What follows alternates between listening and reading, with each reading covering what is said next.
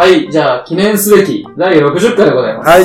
今回は、超スペシャルゲストをお呼びして、はい、いや、すっごい楽しみだし。いや、俺もね、ちょっと寝る前ね、うん。昨日、ちょっとそわそわしちゃってね。じゃあ俺もすごい緊張したのよ。寝る前に。あ、そう。そう。まだその付き合いは浅いんだけど、うんお俺はね、うん。うん。MC 量がちょっと短いんだけど、はいはい本当によくしてくれる。うん。もう、何者って人が、今回ちょっとゲストで。そうよね。もうずっと何者感がすごい。ううん。えー今日はちょっと質問形式で、いろいろゲストさんを暴いていこうかなと。暴くんの暴、暴くよ。まあ気になることがあるからね。うん。えー、前特ではちょっとお伝えしたいことがあって、はい。えー、前回59蹴りで、はい。えー、アプローチラジオ運営応援金のね、ちょっと募りましたけど、はいはい。もうね、次の日に朝起きたらびっくりよほ。メール入っとってさ、うんうんうん。なんか、送りました、みたいな。え？でね、確認して、ね、はい。金額見たら、5000円。大金だよね。どう思どう、やっぱ、ううん。そんだけこのラジオ大きくなったのかなっていう、あーまあ一つの目安としてね。うん。っていうふうに思った。うん。で俺さ、見たときね、うん。なんか、自分たちがこう、一年ちょっとね、ラジオやろうって言ってから、一年ちょっとね、はいはい。やってきて、えーマイクとかさう、ん機材とか揃えながら、まあ、なかなかね、最初の方リスナーさんがいなくて、どうすんのこれ？みたいな。で、りょうさんがね、うんそうそう、辛かったね。りょうさんがなんか、お便りね、募集しますみたいなこと言ったら、は何にもこう。お便りなんて一切こう。い。もう懇願したからね、お便りを。そうそうそう。送ってくださいってのがすごい言ったがあるから。でも徐々に、その周りが聞いてるよとか言ってくれて、で、今この段階で違うサイトにも、アプリにも配信し始めて、はい。募金も募ったらすぐ来てくれてね。うんっていうのをさ、なんか、評価されたと思って自分が。うんうん。その金額云々よりも、その、それが100円でも500円でもやってくれる、その、なんていうのな、労働は一緒やん。振り込む作業とかさ。うんうんうん。気持ちがすごい嬉しくってさ、朝。金額より気持ちがやっぱ嬉しいよね。そうだから金額もすごい嬉しいんだけど、それよりもその、送ってくれた人うん。の気持ちが、本当に嬉しかった。そうなんかね、名前はやっぱ出せないけど、うん。あの、その日のバイトすごい動いてる。めちゃめちゃ動いてる。どうしたのって言われて。いや、いいことあったんやで、みたいなね。確かにね、俺も仕事中とかそういう、そういう、ふっとね、思い出して、あのー、まあ、考えてみたりしたんだけど、うん。確かにテンション上がったよね。上がったよね。うん。ちょっと嬉しかったよね。もう、あ今週もラジオ頑張ろうっていうね。モチベーション上がった。うん。はい。じゃあね、今回はあの、中トークはね、えー、ゲスト会になりますので、はえー前トークの方でちょっとお便り一部分紹介させてもらえればと思っております。はいじゃあ、りょうさんからお願いします。い。えー、っとですね、これ名前も言った方がいいかあ、名前は、はい。な。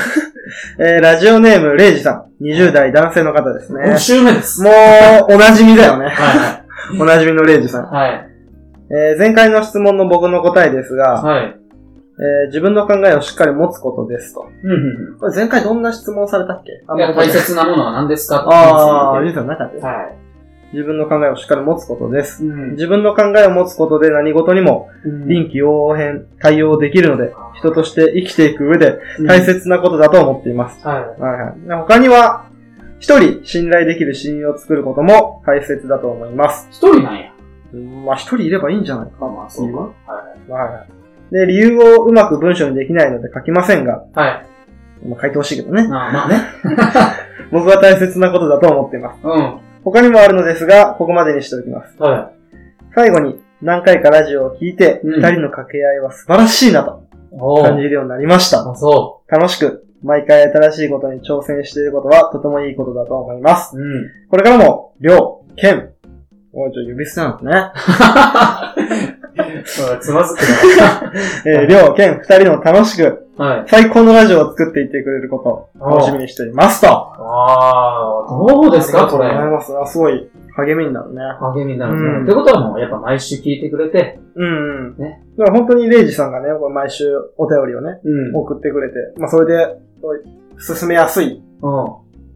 なんでそんな、なんか、なんかいつもやったらさ、なんかいつもラジオね、お便り読むとき、レイジさんですって言ったら、飽きんのか？な 毎回やな。とか、一体なんで今回のこの教会で収録しとるんだけどさ、そんな心がさ、清められとんの？は 今日はあのーゲストさんのい。職場である、まあ、教会うでん。収録させていただいてるんですけども、うん。やっぱこう入るとね、心が、なんていうのかな、清らかになる。入り口を通った瞬間に、うん邪悪なものが外に流れ、をね、流れていくような感じでね、このレイジさんの、この激励の文面を読んだ時は本当にあうりがとうございますと、心の底から思いました。ん。いや超絶ですわ、今日。うん。確かにさ、はい。ありがとうございありました。がとうございます。はい。以上かな、そのお便りは。そうですね、以上ですね。ああ、ありがたいね。うん。そういう声が、俺たちを勇気づけてくれると。うん。また反応があるとやっぱ嬉しいよね。まあね、お便りっていうね。ポッドキャストを続けること自体も、うんなかなか難しくて、やっぱり、まあやっぱそういう他のポッドキャストを見とるとね、うん。やっぱ途中で配信が止まっとったり、やっぱりリスナーがいないからやめる、みたいなね、うん発言をしてる人たちもいるんだけど、そういう中で、えなんとか辛い時期を乗り越えたんではないかなという 一個ね、山を越えた、感がね、うん、あるね。あります、あります。あちなみに水素水生成器欲しいってことで欲しいの？欲しいということでね、あの、抽選待ちに。あれ ?3 人になってたね。1なるほど人外れますね。まあ、ここはまあ抽選だね。あああのね、パイナップルさんから、はいはい。ツイッターで DM があってね、おー。マジで欲しいんです。いや、それなんか賄賂みたいになるからさ。まあそこはもうみんな平等に行きましょうか。公平にラジオでちゃんと抽選してくださいね、うんみたいな。えーそれをやりますよっていうね、感じで送って。はい。ありがとうございました。ありがとうございます本当運営金ね、と、お便り、えー前トークは以上になりますが、本当に感謝でいっぱいですね。そうですね。その感謝の心を噛み締めながら、えー、中トークはい。行きましょうか。はい、よろしくお願いします。本日も最後までお聞きください。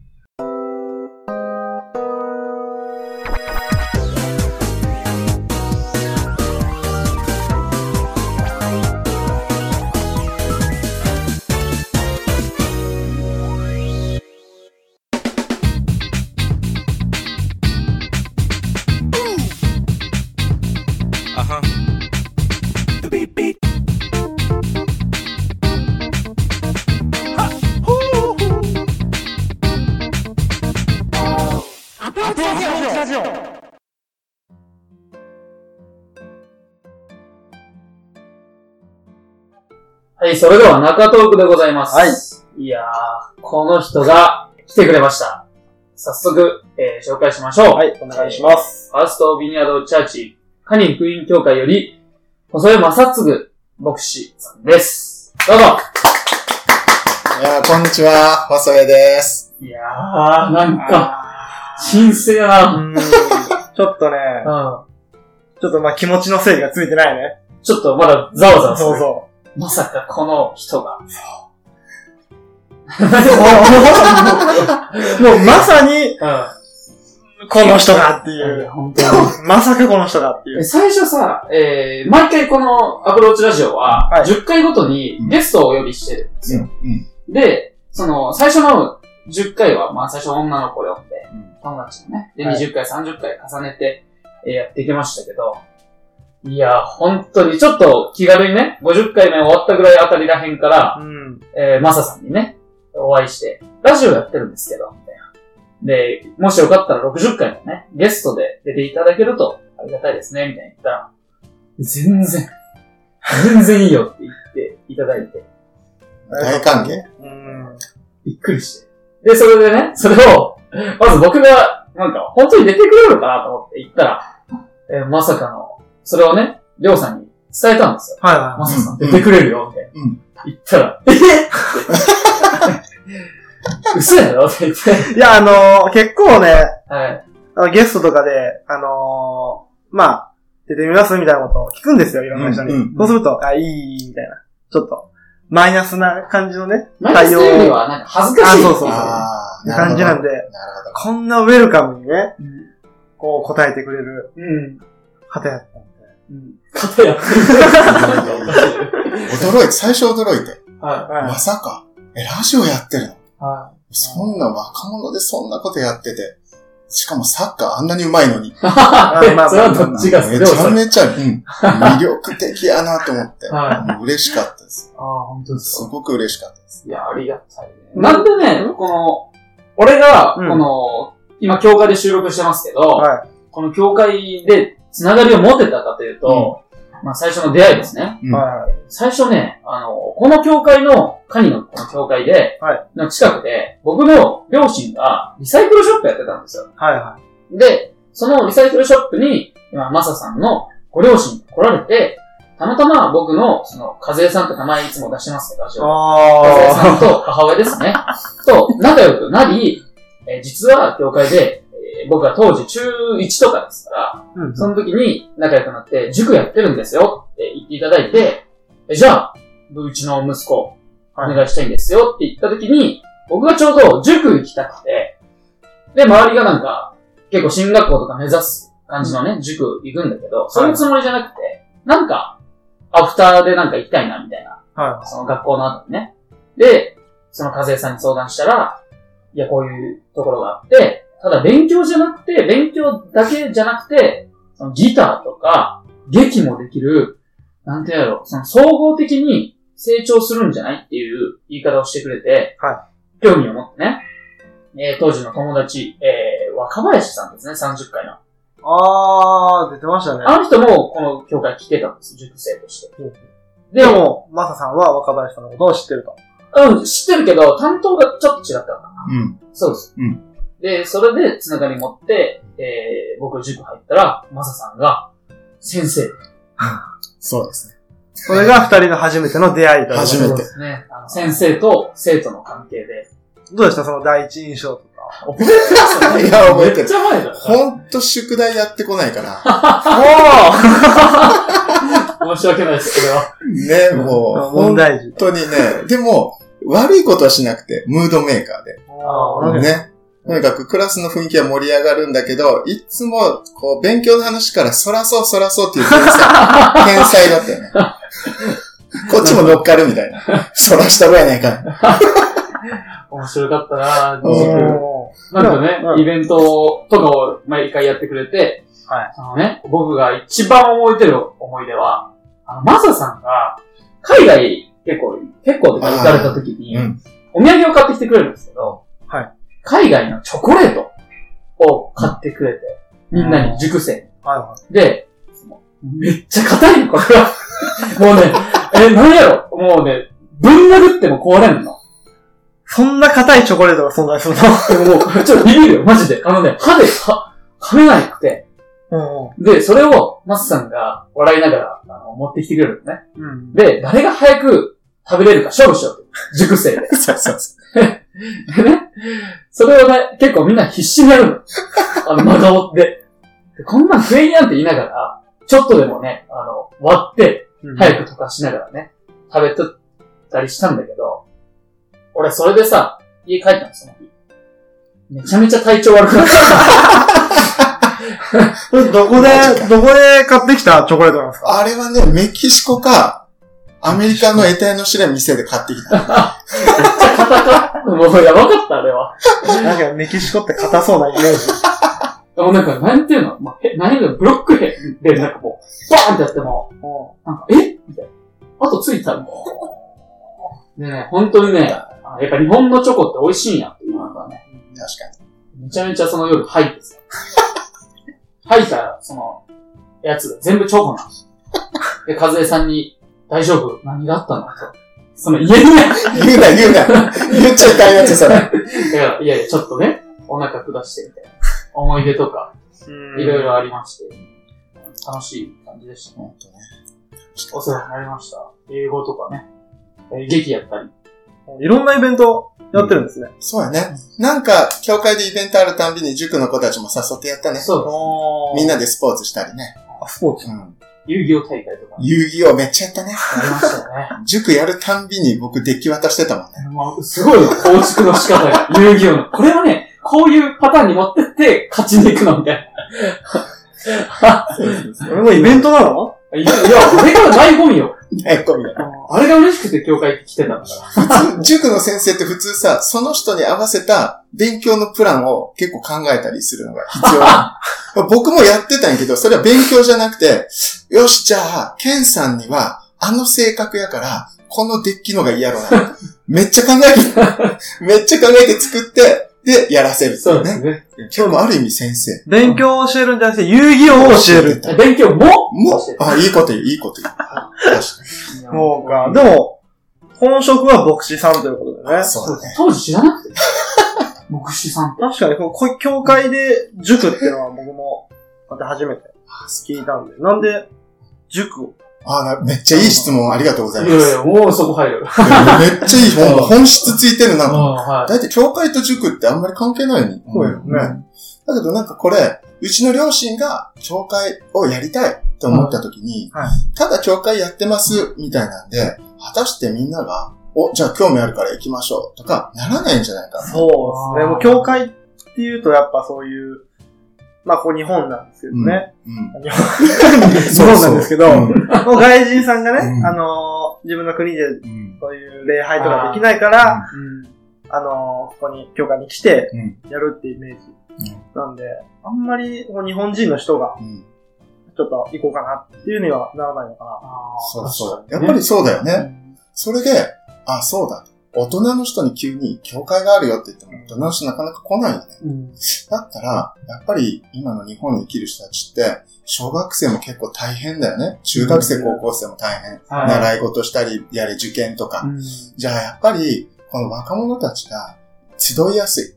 それで、あの、まあ、勉強ももちろん教えていく過程で仲良くなってったり、その受験生とか、あと若者たちが必要なニーズとかをね、なんか助けることができれば、基本多分、お父さんやお母さんたちも勉強しててもらうっていうのに迷惑だっていう人いないよな。うん。で、そんな中で、彼らがお父さんお母さんにはなかなか言えんしなっていうような悩みとかね、あの、なんかこう、お父さんとお母さんの役割を取っちゃうんじゃなくて、なんとか助けれないかなっていうので、で、塾っていうのを始めたよね。で、それで、えー、十何年かした時に、ほっぺた真っ赤っかで現れたのがケン、ケンさ長い歴史の一長い歴史の中ねの、本当に長い歴史の中にいた、キラッと光る、あのね、少年がケンさんで。びっくりした。こめちゃめちゃいい話だったね。でも、教会をやろうんう、教会を作るんじゃなくて、そうコミュニテうんィを新しく作れるような場所をうん作り、目指して建てられたと。キーワードですね。コミュニティ。コミュニティ。今回の。確かにね、あの、塾だけじゃなくて、うんあの、まあ、収録前にちょっといろいろ見学させていただいたんですけど、見学させてもらったんですけど、うんんあと、あと、あと、あの、まあ、塾のスペースもあったり、あと楽器の、うん。もう練習できるスペースがあったり、あとうん保育園、保育園じゃない幼稚園か、うん。そういうのも入ってて、うん。本当に教、ここは教会なのかな？違和感を覚えたぐらい。いろんなこと。親しみやすいよね。うんそうだすごいね。本当だね。で、居心地も、すごい良くて。うん。ありがとうございます。そうね。心地の良さってすごい重要だもんね。あるある。そう、だからね、いろんなことを通して、なんかこう、地域にね、ある教会であの教会あってよかったねって言ってもらえるようなね、こう、ことしたいなっていう。塾もね、だからもう40年以上続いているけど、あ、そうなんですか？うん、もう今もずっと続いてね、やってて。そうん。だから、まあ僕はちょっとね、先生は今やってないんだけどね、あまりにも休憩中遊びすぎた あれが楽しかったんですけどね。みで、結局ね、ケンさんたちの学年も、あの、僕が見てた学年もね、みんなちゃんと受験に合格して、ああ、そうですよね。高校ライフを楽しめたもんね。だ楽し、楽しみましたね。から、悪くはなかった。あそうですね。全然もうありがたいですね。楽しく来れました。塾が。なんか周りがね、塾嫌やっていう時に、俺が今日塾で楽しみなんやって言うと、なんでそんな楽しいのって言って、うん。だあの、来てくれたり、また新しい人が。からそういう勉強以外にも楽しいことあると、勉強も、この勉強が終わったら、遊戯王大会できるとか、それは本当にそう。頑張れるね。めっちゃいいこと言ってくれるわ。本当にそう。りょうさん最高にフォローめっちゃうまいな。うまい、うまい。いや本当にそう。その通り、その通り。ね、ちょっと、本当に根本的なことを一つ、マサさんにお聞きしたいどうぞどうぞ。牧師さんの仕事内容、ああ、ひいい質問。普段どんなことしてるのかなうんっていう。よくそう言ってくれはい。よくぞ言ってくれた。え、じゃあ、逆に、あの、僕もちろん答えるけれど、りょうさん的に、はい牧師って何やってんだろうっていう 想像そうですね。あのー、日曜礼拝っていう言葉が聞くんですよ。はいはいはい。で、まあ日曜日はそういうふうに、うん。あの、礼拝のことをやったりしてるのかなと思ったんですけど、平日は多分草刈りしてるんですよ。全員が。全員が、なるほど教会の外の草刈りをして、うんで、月から金まで。うわぁ、別に。8時から5時までイメージやろ？してるんですよ。そういうイメージ。なるほどね。いや、確かに。でも、実は、外れではないなっておお、そうですか？うん。あこう、なんか、まあ確かに日曜日の礼拝が毎週ね、年間50回、50数回あるから、その中でやっぱり、この聖書の中に書いてあるものを、はい。普通に日本語で読めるし、みんなね、世界でナンバーワンベストセラーだから、まあ普通に書店でも読める。はいでも、やっぱり何もちょ前知識ないまま読むと、何のことなんだろうっていうのがいっぱいある。ですそれを今生きている僕たち、現代人の人たち、日本の人たちに、これはこういう意味だよ。神様はきっとこう考えてこれを話したね。っていうことを準備してお話しするっていうのは多分すごく大事なことだよね。理解してないと言葉にも意味が。難しいの、これうん、ね本当そうだ。専門用語とかね。だからその、あの、メッセージとか説教とかいうね、言葉を使うけれど、そういうものに対して、やっぱり、牧師も勉強しなくちゃいけないし、で、それを準備する。で、やっぱりそれって、自分の、なんか、ネタを発表するっていうよりかは、普遍の、ね、要は、クリスチャンは信じてる聖書は普遍のものだって、真理なんだって。で、そこから適当なことは言えないぞ。うん。だから、それに対して真理を井戸から水を掘るがごとく、ちゃんと組み上げるごとく、それを誠実にやらなきゃっていうのを準備をして、で、備えてっていうだけめだけは、これって多分、1時間で終わりますっていう牧師先生ってあんまりいないんじゃないかな。えーだし、それこそ5時間かける方もいるし、10時間、もしくは4日間かける方もいるかなっていうぐらい、まあそこにすごく集中しているっていう働きでは結構そこに時間を置かれるっていうのもある。それで、あと僕がやってたみたいに、えー人とのコミュニティを大事にするから、はい。えー塾で先生やってますとか、あとは、えーそれこそさっきりょうさん言った草刈りやります。草刈り。すごい牧師側のイメージが強い。草刈りは。いや、僕も初めて聞いたから、草刈りのイメージそれすごいなと思ったけど、何かで見たんかもね。アメリカの映画であったんじゃないですか。あ、そう当に失礼になるといけないんだけど、なんか、日曜日以外することあ、ないんじゃないですかそれはもうめちゃめちゃみんなに言われる。だから、日曜日朝から晩まで忙しいですよね。うんだけど、えっ、と、いつ、他の日は何やってるんですか？みたいなね。気になる。気になるよね。うんだから、僕も、えっ、と、普通、あの、牧師っていう風になる前は、はい教会で働き始めるんだけど、例えば、塾の先生やります。はいピアノのレッスンを教えるもやりますと。はお花の配達もやりますと。い。だから、あのなかなかね、日曜日だけ働いて他何もやらないまま生活できる牧師先生っていないから、だから、みんなもう日中、平日働かれてる牧師先生もいるね。あ、そうなのだからそれが30歳になっても40歳になっても50歳になっても、あの、何かで働きながら日曜日教会で牧師やってますというような先生もいます。そうなはい。だから僕も数年前までは、えっ、と、何か副業というか、はいあの、そういうものでお金をちゃんと稼ぐっていうようなものをやりながら、あお給料も教会からちょっとずついただきながらっていうのでやってたんだな。のあ、そうなんですうんで、今じゃあ僕は今、教会から、教会の人として仕事してるけど、え月曜日を基本お休みもらってます、僕は。あ、そうはい。だから日曜日はお休みじゃなくて、は土日が一番忙しくて、月曜日休み。で、火曜日から、えー土曜日までの間に、えーそれこそ、教会の人が持ってるコミュニティっていうものに出席したり、招いたり、い。はあとは、あゲストが来たらお世話したり、い。はい。とか、あとは、その教会の中身の仕事、教会間の仕事というのをよくやるメインの仕事かな。っていうしたいこと。まあもう多分ね、突っ込みどころ満載で、多分いっぱいありすぎてね、総合職かなと思うぐらい。おー大変そうなイメージですね、僕は。いろいろ営業系でもあるし、あ事務系でもあるし。そう。だから僕ね、りょうさんとケンさん見てて、あ、絶対向いてるって思うのは、企業で、マルチで、ムードメーカー。だから、しかも、身体能力が高くて、人からものすごく愛されやすい。あ、そうだから僕、あ、この二人牧師めっちゃ向いとるなって、ずっと思ってて、本当に、人から愛される。まあ本当に。で、多分やけども、うちの教会来て多分2時間ぐらいしたら、子供たちとかうわーって寄ってくると思う。子供好きなんで、それはすごいつ嬉しいです。いて離れないと思う。確かに子供好きやね、お互いにね。だから、僕、だから本当見てて、本当もう僕、まあ僕がね、りょうさんと会った話まだしてないんですけあど、あまあ、ケンさんを通して、フットサル仲間としてね、紹介されて今毎週フットサルでね、はいやってるんだけど、もう本当その時からね、りょうさんのムードメーカーっぷりは半端ないから。本当ですね。ふざけますね。そう。ケンさんも結構ムードメーカーやんね。そうですね。ね？みんなをわっと和ませる。うんでも、それを斜め上行くぐらい、りょうさんがやばい。爆発力がありますいや。もうやばすぎるっていう。本当に。ケンさんとりょうさんがいない時のフットサルと、いる時は、めちゃめちゃ違う。そんなにですかめちゃめちゃ違うんです。本当に。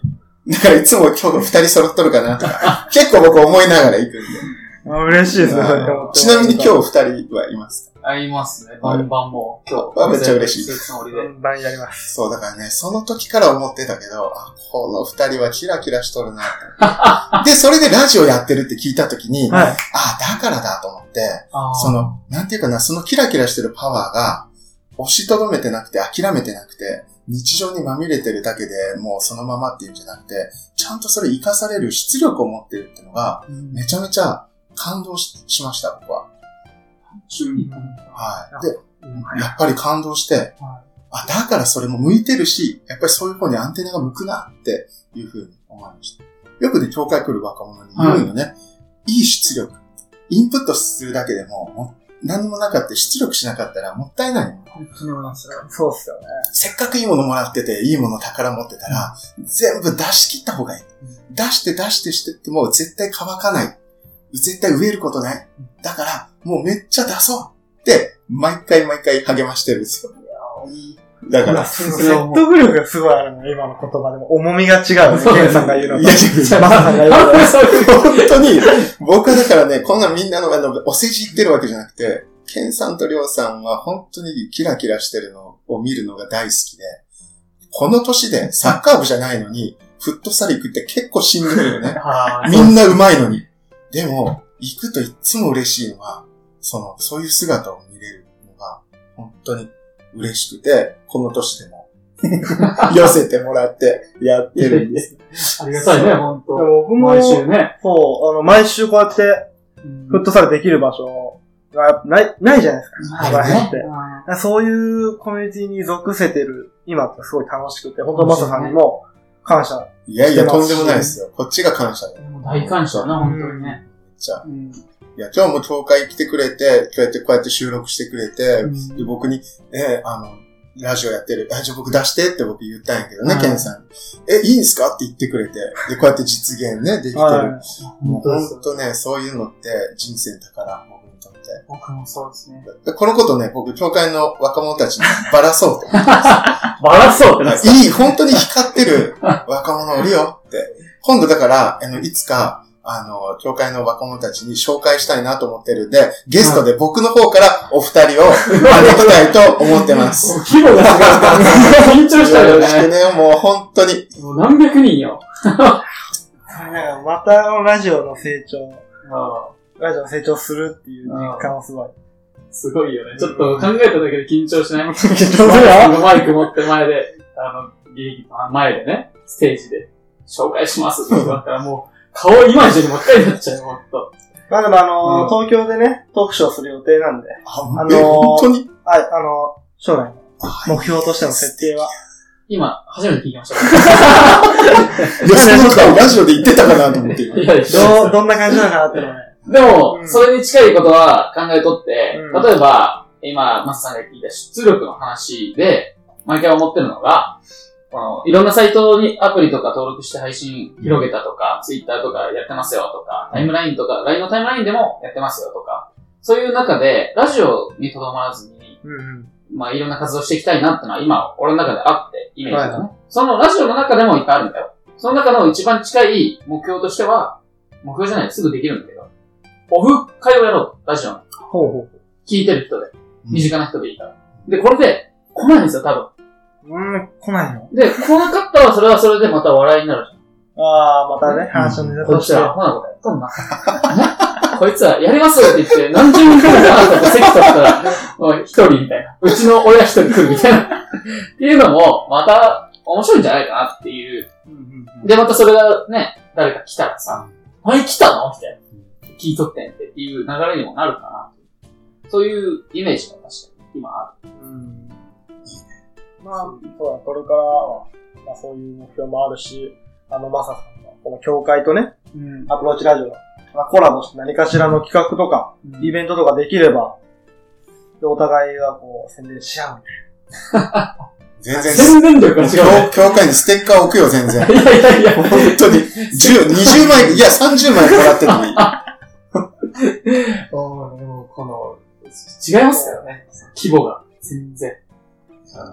じゃあ、それで、じゃあ、お便りの方行こうかね。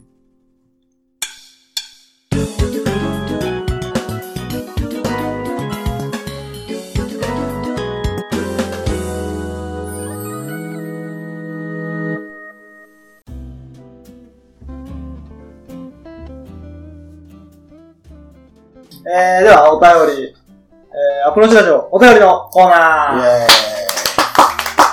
はい。ー。えー、ラジオネーム、レイジさん。はい。20代男性の方ですね。はい。うん 出ましたよ。なんで今のため息は。ため息なんです。もあちろん。のー、これ前トークで、えーはい、触れたことうん。の、このお便りにうん載っている質問を、今はちょっと読ませていただきます。えー、すごく無難な質問ですが、無人島に何か一つ持っていけるとしたら、二人は何を持っていきますか？まあ、マサさん、い。一緒に考えてもらって。無人島か。考え、こういうこと考えたことないな。あります？あんまりない。ないですね。そんな無人島になんて。何持ってくる？なんか面白い答えを探しちゃう自分がいるんだけど。なんか、いや、俺ぶっ刺さる何かを探しちゃう。それ？っていうような。難しいなもちろん、だから、携帯とかスマホとかないよね。ないですね。それ持ってたところで。そうですね。電波。があれですよね。何持ってくるだろう。まあ、無難なところで言ったらやっぱ、ナイフとかになってっちゃうと思うけどさ。全然面白くない。面白くない。でも、みんなそう答えたがるよね。ですよね。もうそれしか、だって、消費、ね、的なものは食料とか無理だそうからね。だね。ドラえもん？最高だね。今でも、それはね。夢があるね。それはね。普通に、なんかすごい、クールな感じで返されて、ちょっと今どうしよう。ちゃんだってさ、りょうさん今の、ドラえもん持ってないし。こういうとこがね、面白い。面白い。そうか、無人島。まず無人島で一番の、一番の危険を探すんですよね、こういう時は。で、その危険に対する。対策のあ案として一つあげるんですよ。わかった。そういうことや。ー何？あれや。あの、米、米の最初のやつや。米の最初のやつ。そ う。栽培するってこと？そうです。そうですなんか増えてくもの持ってる。種とか。あワカメとか？あ、違う、あれは増えるワカメか。あのさ、ふざけてるやん。あ、増えるけど。お湯入れると増えるやつ確かに増えるけど。逆になってる。そうか、そうか。種。ね。まあでもそうだね。本当に長く生きようと思ったら。そうです。種。あ、期間にもよりますね。そうやね。じゃあまあ一年と設定しましょうか。1年ね。はいはいははいはい。でもナイフはなし。い。ないわないし。まあ僕はもう、親友を一人持ってきます。いやあーもうさいるそそれなら僕は奥さおいやーいいですね。なるほど。ん。いや、もう本当に、だから、そうか。お二人はまだあれだもんね。結婚してないんだもんね。そうそうなんですよね。ああ、そう。多分ね、結婚したら絶対人一人連れて行っていいって言われたら、奥さんって答えると思うよ。なんで彼女って言わんかったの？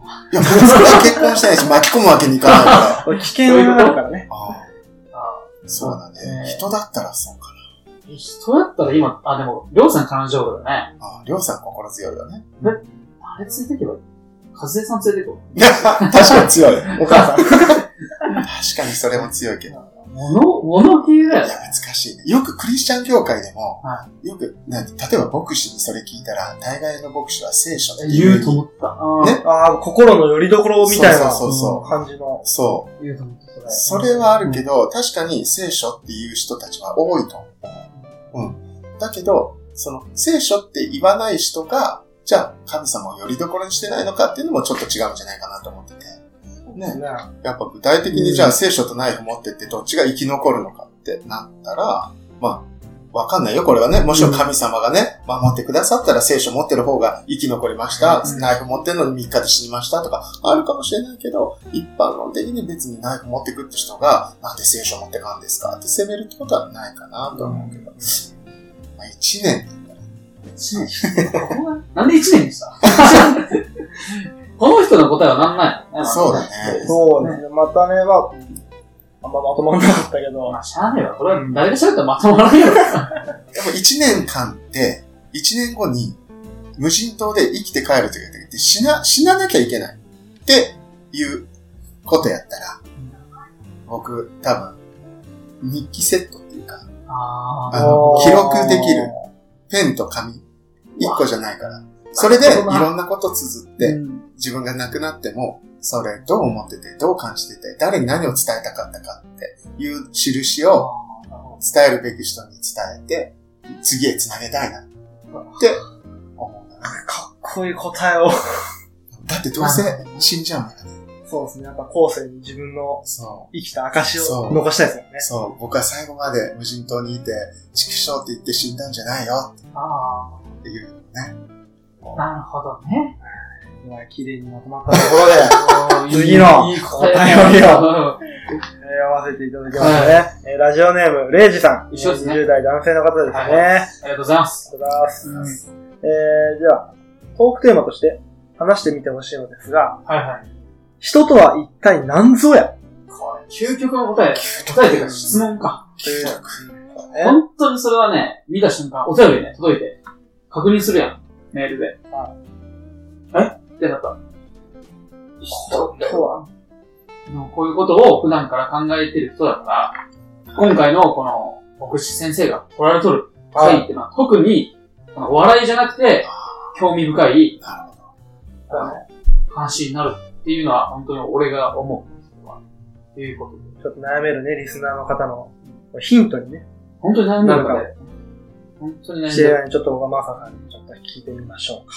この人の、ちょっとこの人のさ、この質問がなんでこういうことを言うかというと、この人ね、たまにね、会うとね、なんで俺は生きとるんやろうかとか、あの、まだ若いよ、全然。26ぐらいかな。何、何、人って何が楽しいんやろうかっていうのが、もうなんか出ちゃう、うちから。で、こういうお便りね、この、今回に限らず、前々回とかね、えー大切なものは何ですか？っていう質問で、もう来るとこまで来た質問やと思ってる俺は。人とは何こういう質問です。ど。なるほど。深さは。深い。深いです。深いわ。ケンさんとリョウさんもそういうことは考えたことあるりょうさんがないんじゃないいやいやいやいや、リョウさんあるでしょ。りょうさんは、そういうことないんじゃない？あるの？聞きたいけど、逆に。どうなんこういうことあんまり考えると逆に僕わかんなくなっちゃうタイプなんで、もう、あえて考えずに、もう表面、表面的というか、現実を見て、で楽しむことに集中するっていう感じで、あんまり考えたことないですね。あなかったよ。だから、リョウさんの場合、この前も僕ラジオ聞いてて思ったけど、は本当にその、楽しいか楽しくないか、本当にこの、それを受け入れて、ありのままを楽しめるかどうかって、実はすごい大事やなって思ってて、大事なんですよ。そう。だから、言葉では悪い言葉使っちゃうと何も考えてないって言われるかもしれないけれど、人って、その何かを考えたから幸福になれるとか、何かを考えたから答えが見出せるとか、じゃないもんね。どうしようもない。考えたところで答えがないものを考え続けるのか、うん何か一つのものを受け入れて、その中で楽しむっていうことにシフトを変えるのか、で、生き方も全然変わっちゃうよね。だからそう思うと、すごく素敵な言葉やな。ね。やっぱ同じ仕事をする1時間仕事するとします。そこで楽しむか楽し、楽しまないか。ここでもう1時間、自分の人生の1時間が、の価値がまた変わってくるっていうような考え方ですね、僕は。うん。そうか。やっぱそういうことになってくるよね、ヒロさん。そこに惹かれてくるよね、みんなね。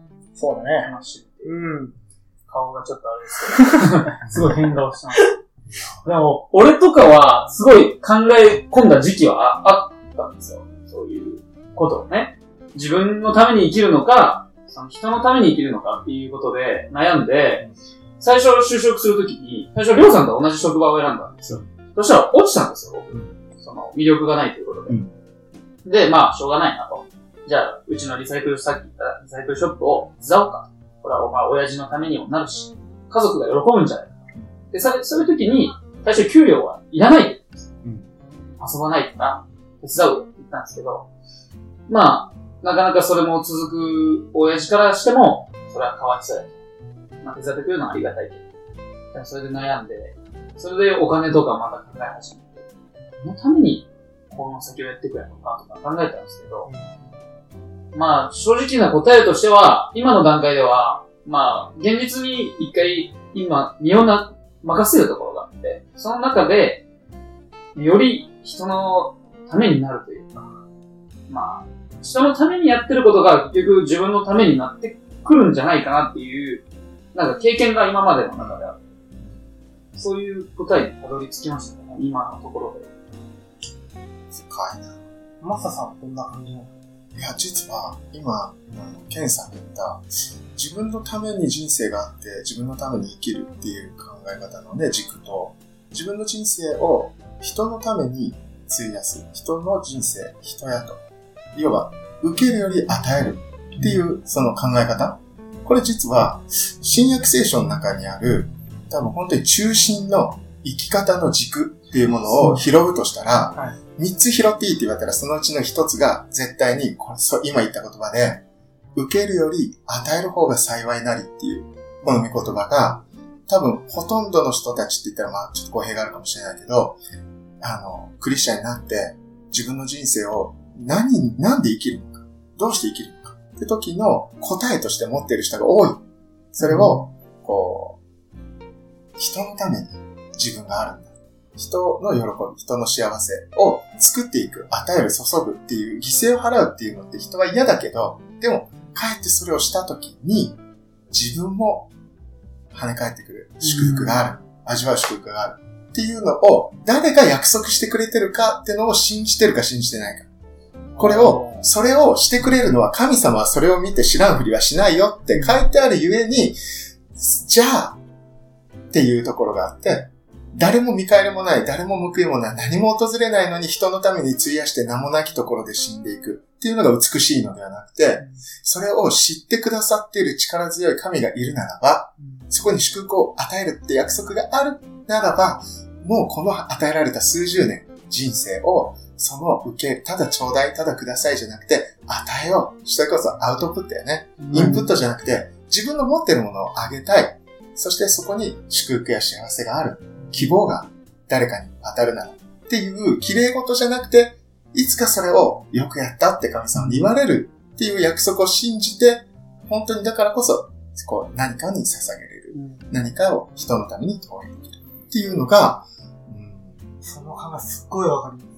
と、僕もあの、人のために動くのは嫌いじゃないですよ。むしろ自分より相手のことを優先っていうふうに生きてきたんですけど、それは、その、相手にした分だけ自分に返ってくるだろうってこう信じてるんで、そうなんですけど、うん僕、鳥肌す。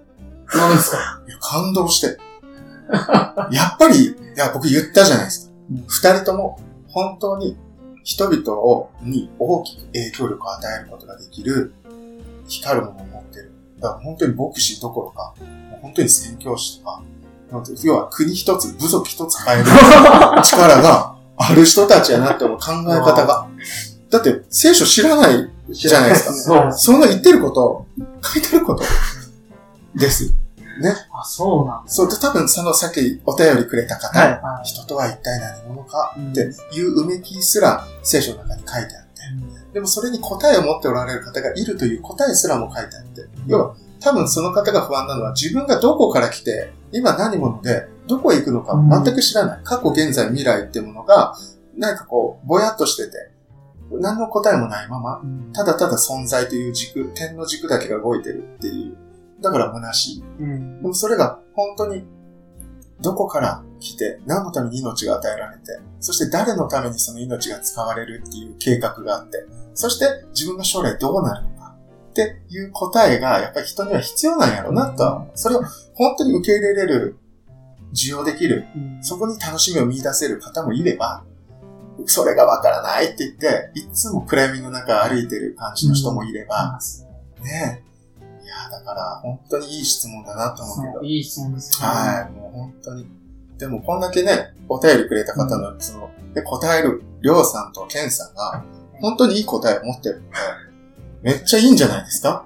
レイさん多分答え見出せるんじゃないかなって思うけど。山佐さんぐらい、その、説得力があるというか、そのね、喋る能力があればまた話は別なんですけど、僕たちの場合は結論からパッていっちゃうんで、なかなかね、なんかそういう、へえぐらいで終わっちゃう人も多くて、リスナーに。いや、いいこと言ってますよ、めっちゃ。いやいやいや。受け手のね、またその感性もあるんでね、これがいいことなのかっていう。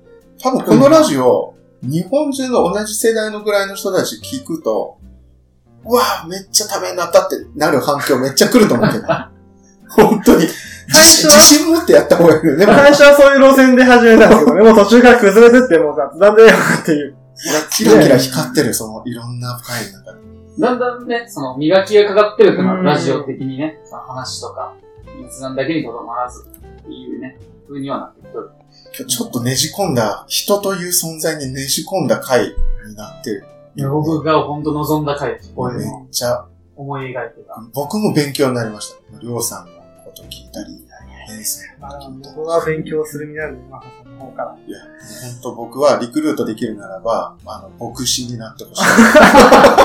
なんならチームとして来てほしい。い。さんってそんな急になれるんですか？いや、来て、教会で一緒に、あの、チームとして働いてほしい。って思うぐらい、ものすごく影響力を持った二人だなと思います。牧師に、さんになるためには、なんか必要なものとかあるんですいや、特に、あのね、あまあ、あるって言ったらある。でも、目に見えてないと言ったらないっていう、本当に、例えば、例えば、聖書を読んだ人が、あ、このことを伝えたいと思って誰かに伝えていく。で、それで人がなるほどって言って人が集まってきたりしたら、もう自然とその人のやってることが牧師なんだけど、牧師って国家資格でもなければ地方公務員の資格でもない。うんで、一応、えっ、と、大学とか、ミッション系の大学で卒業すると、神学部っていうのがあって、神の学の部っていうのがあって、神学部卒っていう風になると、はい。この、要は宗教に対して、要はキリスト教っていうものを学んだ学部ということで、うん。しっかりとアカデミックに学びましたよねっていうので、うん。進学部卒業って言って、えー牧師に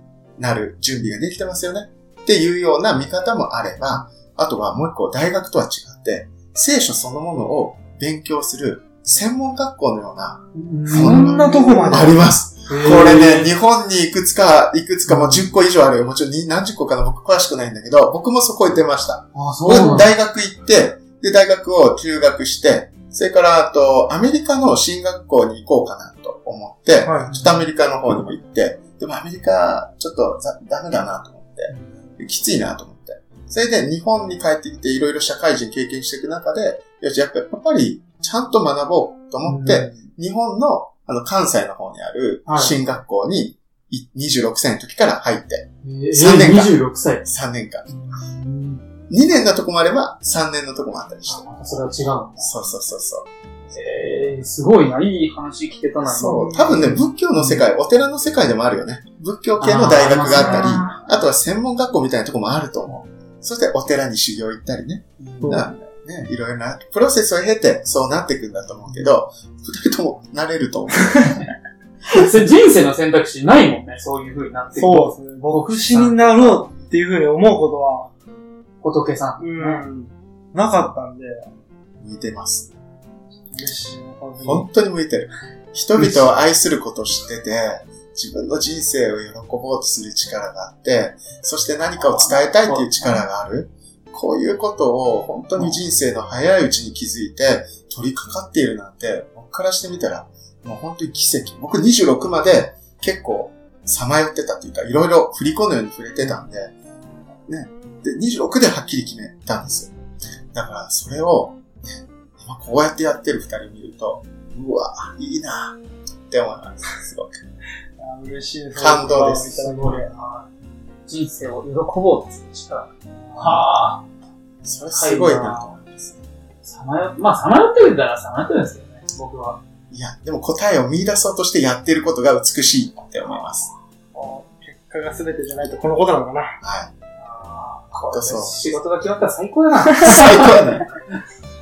うんでもこれからはどんな活動をしていきたいですか？ああ、やっぱり今僕たちの教会が40年間力を入れてきたのが、えーもちろん大人の方や年配の方々にもこの聖書の真理、福音って言うんですけど、福音教会っていう福音は、良い知らせって書いて福音。うんでこの良い知らせって何かって言ったら、あなたは孤独じゃないよ。あなたには過去や未来が何もないんじゃなくて偶然じゃないし、お猿さんがあなたになったんじゃないって。ねうん本当にいい知らせって、あなたを命与えて、あなたに人生与えて、そしてあなたに祝福を与えたいと思っている神様がいるってことと、そしてイエス・キリストっていう存在があなたを永遠の命に与える存在なんだよってことが、お金払ったらもらえますよ。じゃあ悪い知らせだから、うんそれが何もなくて、何もいらないですよ。ただそれを受け入れて、そうなんだ、信じますってなったら、本当にそうなんです。これいい知らせと思いませんっていうのが福音。だから、福音を誰に伝えるかっていうのは全員に伝えたいんだけど、はいなかなかそんな大きなことをね、一つの教会ではできない。じゃゃあ、このカニ福音教会がやりたいこと、やってきたことは、やっぱり中学生、高校生を大切にしたい。なぜならこの国の未来でもあるし、彼らがキラキラしたら、本当に日本は変わるし、だから僕ら、あの、実はあの、なんていうかな、大風呂敷を広げるわけじゃないけど、究極キリスト教会の目的は、すべての人が救われて、すべての人が自分の人生に光と意義を見出す。これを綺麗事じゃなくて発しているっていう。だから、いわゆる、あのキングダムって知ってます？はい、そうです。キングダムファン。はい要はあの、全国、全、天下統一じゃないけど、本当に皆が幸せになる方法っていう、それこそアプローチの方法。どういう風にしたらそれが成り立つのかっていうのは、政治でもなければ経済力でもない。本当にこの世界がそうなるために必要なものっていうのは愛なんだっていう。それを、まあ、あんまりこう、綺麗綺麗なことだけじゃなくて、それ人間の弱さも全部受け入れた上で、愛をあえて行っていこうや。それを若者に一生懸命伝える。だから塾もやるし、ね、勉強も教えるし、運動も教えるし、っていうのをやりながら、教会は、今のカニフィン教会は進んでいきたいなと思ってます。どうですか、皆さん？いやー、まあ、今日のこの回で、教会のイメージた覆されるのかな。ね。やっぱ、キリスト教を広めたいっていうのじゃなくて、うんこう、一人一人を救いたい。ただ広めたいじゃない。もう悩める人の心を救いたいっていう思いが、やっぱ根本にあって、いいなと思いました。ありがとう。めっちゃありがとうございます。いいや、どう、助け舟を出すやいやいやいや、でも本当にすごく、すごく胸に刺さるいい言葉だった。ただただ広めるだけだったら、お金かけて広告打てばいいだけで、ねでも本当そうじゃなくて、僕ら多分適当にそうやってチラシを空中からヴィランを巻いたら終わりじゃなくて、本当に傷んでる人とか弱ってる人のために、さっき言ったみたいに、どんだけ自分たちの持ってるもの、あるものしかできないけど、与えることができて、共有できて、俺すごいでしょ？じゃなくて、どんだけその人を尊敬できるかっていう、愛するかっていうのを、あえてやろうっていう、ね、とこが大事かなっていう。いやーもう、すごいためになる話を。うん。で、多分、ここの教会に入ってきた MC 量と、ここの教会から出てくる MC 量は多分全く違うと思います。どういう、どういうことそれ？それどういうこと？心の持ちよう心が。でも、りょうさんはすごいいい答えを持っとるんだよ、今。また変わるの？悪口を言わんくなる。いやいや、りょうさんはりょうさんらしくていいと思います。やっぱ愛と勇気と信頼信頼？素晴らしい。を大事に僕は生きていきたいなと、みたいな。いいと思う。思いました。じゃあね、あのエンディングの方にそうですね。行きましょう。はい。アプローチラジオ。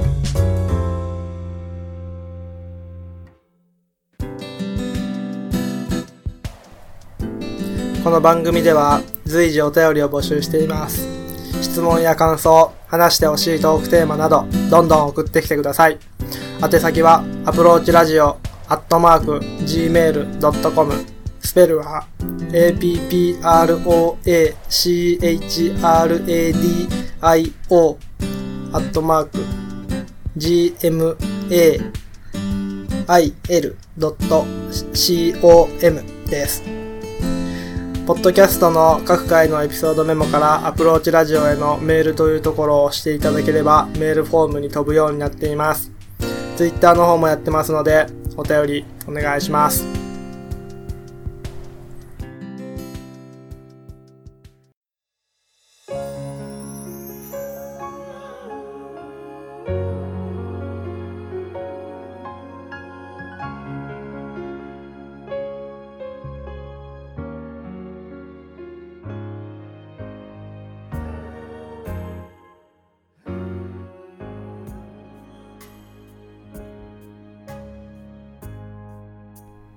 さあ、エンディングでございます。はい、えー、本日も最後までお聞きいただきありがとうございました。ありがとうございました。本当に。今日は俺が、あの、昨夜からね、望んだ回になりました。見事。うん、まあ、リスナーの、ね、心に届けばなってのは、まさか思ってると思うんでね。いや、本当ね、あの、深い話もできたし、あの、予想外やったのが今回の収録で。りょうさんがいいことを結構言ってくれるからさ、あの、いつもは深いこと言うと、あの、笑いに逃げるんですよ。逃げてるわけじゃない。やっぱ深い話すると、ちょっとテンションが、あ、まあね、ちょっとね。ちょっと下がるんですよ。うんわかるだから、その、維持するためにちょっと笑いを含ませてっていうあ、なそういうことも今回は、自分の考えと似とるのかな。すごい喋りやすくて自分の思ったことも言えたし、ちょっと転職を考えようかなと。何にえ、牧師先生に。でもさんね、確かにあの、本町さん、あの、新潟のコラボした本町さんわかると思いますが、本当に柔らかい印象を持ってね、りょうさんは、本当にイメージ通りでいい人で、言ってくれてね、ケンさんはアンパンマンみたいな顔してるって言われたけど、まあ、そういうこと見た目通りだよね。見た目通りだって、そりゃそうだ。これ、リスナーの人にもぜひ見ていただきたいんだけどね。うちの、あの、プローチラジオ、事務所があの LG 出してるから、はい。なかなか顔が出せないのよね。そうだね。厳しいからね。うん。社長の許可降りたらぜひともこのアンパンマンをね、広めて、マスコットキャラクターとかそういうのも、どんどん広めていきたいんだけど、まあ NG 食らってるんで。ありがとうございました、今日本当に。ありがとうございましたありがとうございました。この回から、あの、聞くリスナーが増えるんじゃないですかね。本当にそう思いますけど。やっぱ次からちょっとハードルが上がるよ。そうなんですよ。本当にその通りでことはないでしょ。この回から聞き始めた人は、あ、このラジオすごいためになるなその通り。あ、ちょっと次聞いてみようと思ったらね、うんこの話する。それは、それはお前、自分のおならの話したいんだけど。部屋入っていきなり、おならの話したいんだけど、すればいいや、みたいな。ちょっとね、でもね、またなんか成長したっていう実感がすごいね、湧いてるね。稼いだらね、多少ね、ありますからね。次のゲスト会は70回ですけど、はいまあ2ヶ月後、3ヶ月後ですかね。そんな風にまたね、この、えー、教会の力を借りて、あの、人の輪を広げて、またね、新しい人ゲストに入れたらなと思ってます。本当にね。えー、よかったね、この、教会を呼んでいただいて、その、りょうさんのやりたかった、悩みがやりたあ、ドラムがね、あ、ドラムやりたい。もで、う、教会のそういう練習スペースがああります。るうちのマサさんにね。うちのマサさん。どんどん使ってもらって。で、まあ、それでちょっと一曲できたら、ああ、いいねですね。ぜひともね、披露したいと思ってますので。ジングル作ってよ、うちの。あ、そう、そう。あね、ジングルとかそういうの聞き始めたら、最後、アプローチラジオって言うのね。いいね。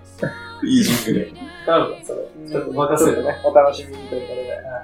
もうなんかすごい満たされとるわ、今。うん、本当に心が満タンだよね。満タン。うん、満タン。あったかいわ。うん。よかったよかった。今回ね。今日さ、その、りょうさんがね、花田さんが来られると思って、そうでもなかったね。今日来たらすごいなんか俺たちのさ、その、良さがね、それは、マサさんが伝える俺たちの良さで、よりさ、この、りょうさんの彼女が好きになっとったんじゃない？いやもう、僕の株を上げるよりラジオの株を上げたいのよ。りょうさん。やっぱ俺らチームだから。